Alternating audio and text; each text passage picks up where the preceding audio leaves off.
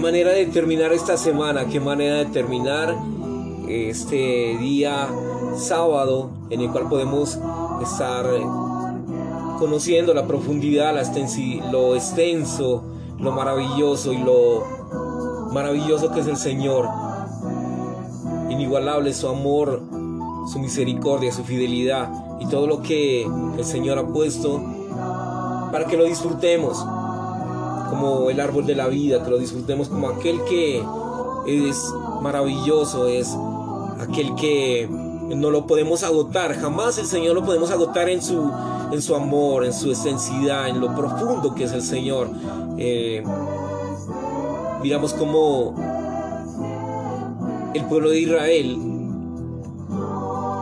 habían tenido disciplina, habían estado siendo disciplinados, habían sido adiestrados, capacitados, pero después de cruzar el Jordán todavía tenían necesidad de preparación antes del ataque. Esto lo podemos mirar en Josué 5, 1, 10. ¿Qué significaba cruzar el río Jordán? Tenía como fin hacer guerra contra las siete tribus de Canaán, 4, 12, 13. Mientras Josué participaba del milagro de cruzar el Jordán, era fortalecido para tomar la delantera en la guerra contra los cananeos demoníacos. Jehová le ordenó a Josué que volviera a circuncidar por segunda vez a los hijos de Israel. El propósito de la circuncisión era ser del pueblo escogido de Dios un pueblo nuevo que heredase la tierra prometida de Dios. Génesis 17, 7, 12. La circuncisión de Israel tipifica la circuncisión de Cristo, efectuada mediante su muerte aplicada a los creyentes al ser despojados ellos del cuerpo carnal para heredar a Cristo en resurrección como la porción que Dios había asignado. Esto está en Colosenses 2, 11, 12. Miramos la circuncisión espiritual, es que da continuación a la sepultura en la muerte de Cristo, Romanos 6, 3, 4. Al cruzar el río Jordán, el Israel viejo fue sepultado y un Israel nuevo fue producido. Esta obra realizada por Dios era objetiva la circuncisión que los hijos de Israel efectuaron fue la aplicación práctica de lo hecho por Dios al hacerles cruzar el río Jordán. El Nuevo Testamento, la circuncisión espiritual es la aplicación constante de la muerte de Cristo a nuestra carne. Filipenses 3:3, Colosenses 2:11. Aunque es un hecho que fuimos bautizados en la muerte de Cristo y fuimos sepultados y levantados juntamente con Él, en la práctica todavía tenemos que aplicar el Espíritu, la circuncisión de la cruz a nuestra carne día tras día. Romanos 8:13 y Gálatas 5:24. Esta es la realidad y el aspecto práctico de permanecer en la muerte y sepultura de Cristo.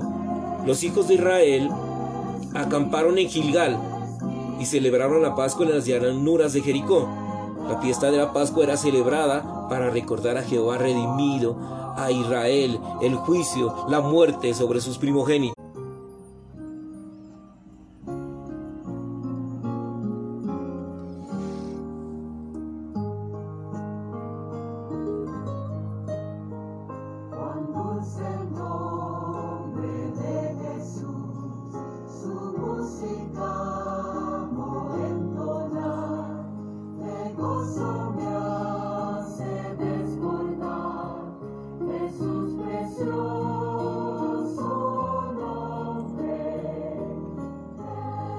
Y aquí venimos a algo maravilloso, algo precioso. La fiesta de la Pascua era celebrada para recordar que Jehová redimió a Israel del juicio de muerte sobre sus primogénitos y también que Jehová salvó a Israel de Egipto, de la tiranía de Faraón. Éxodo 12, 3, 7. La celebración de la Pascua indicaba que así como Jehová había salvado a Israel de Faraón y Egipto, él también destruiría a las tribus de Canaán y libraría a Israel de ellas. Josué 5:10. Que Israel celebrase la Pascua tipifica la celebración de la mesa del Señor, en la que los creyentes recuerdan al Señor como su redentor y salvador. En Josué 5:3, y Josué hizo cuchillos de pedernal y circuncidó a los hijos de Israel. En él también fuisteis circuncidados con circuncisión no hecha mano, al despojaros del cuerpo carnal en la circuncisión de Cristo. Romanos 8:13, si por el Espíritu hacéis morir los hábitos del cuerpo, viviréis.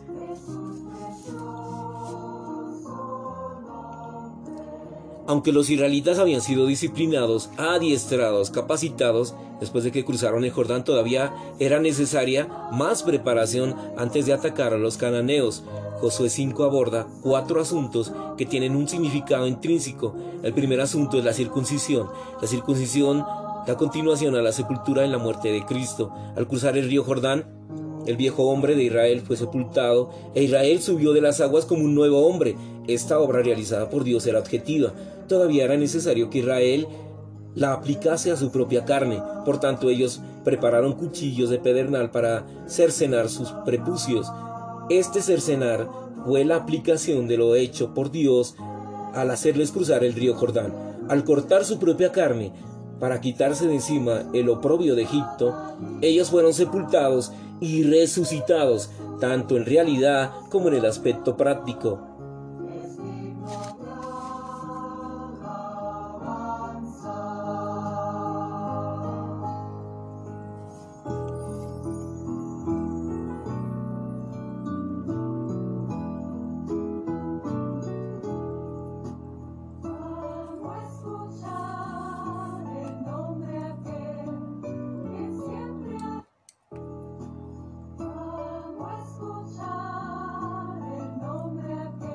En el Nuevo Testamento la circuncisión significa la aplicación constante de la muerte del Señor a nuestra carne.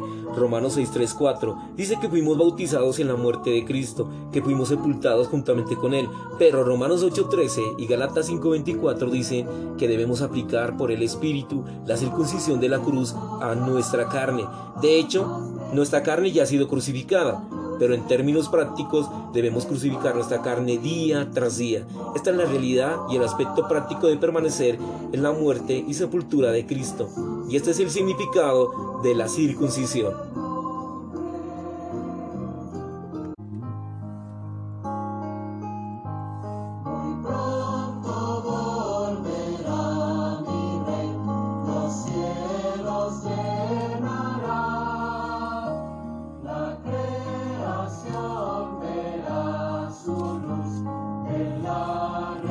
Miramos que el segundo asunto mencionado en Josué 5, que tiene un significado intrínseco, es la Pascua. La fiesta de la Pascua era celebrada para recordar la redención de Israel del juicio de muerte sobre los hijos primogénitos y su salvación de Egipto y de la tiranía de Faraón.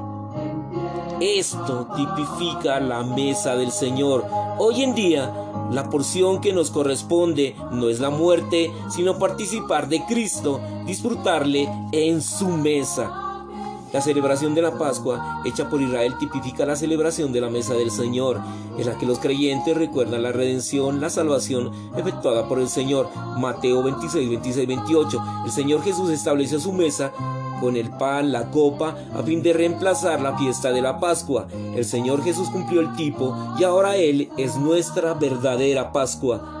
Primera de Corintios 5:7. El tercer asunto, que tiene un significado intrínseco, consiste en el hecho de comer del producto de la buena tierra, tanto el maná como el producto de la buena tierra que tipifican a Cristo. Y el cuarto asunto, que tiene un significado intrínseco, concierne al capitán del ejército de Jehová, los hijos de Israel estaban listos. Ellos habían sido circuncidados, habían disfrutado de la Pascua, habían disfrutado del producto de la buena tierra. Sin embargo, ellos todavía necesitaban de un capitán. Luego Josué recibió una visión en la que Cristo fue revelado como capitán del ejército de Jehová. Josué era el comandante visible, pero Cristo era el invisible. Antes que los hijos de Israel atacasen a los cananeos, ellos fueron plenamente preparados y capacitados con Cristo, la corporificación de Dios, como su capitán. Cuando ellos atacaron, Jericó lo hicieron bajo el comando de este capitán tipificado por el arca. El arca, un tipo de Cristo, quien era el comandante en jefe, tomó la delantera para atacar a los enemigos. A fin de prepararnos para poseer la buena tierra, debemos profundizar en estos cuatro asuntos, debemos tomar medidas con respecto a la carne, disfrutar de la mesa del Señor, disfrutar del Cristo todo inclusivo como producto de la buena tierra, recibir una visión de Cristo, la corporificación de Dios como nuestro capitán. Qué maravillosa la mesa del Señor, hermanos. Imperdible, imperdible. Podemos perdernos todo, pero menos la mesa del Señor. Donde está Cristo, donde tenemos fortaleza, donde el Señor es nuestro capitán, donde es el, Señor el que nos da de comer de, de Él mismo. Esa fiesta es la más anhelada durante toda la semana. Trabajamos para ello, trabajamos para estar en esa mesa, para estar todos unidos en esta mesa, en esta fiesta, en esta celebración que es única, es única, es el testimonio, es el testimonio que tenemos de levantar esa mesa preciosa y decirle al mundo que somos aquellos que comen, que beben, que disfrutan al Señor hasta que Él venga. Lámparas a mis pies tu palabra y lumbrera a mi camino. Te amamos, Señor Jesús. Bendice lo que tienes que decir, Señor. Aleluya. Amén.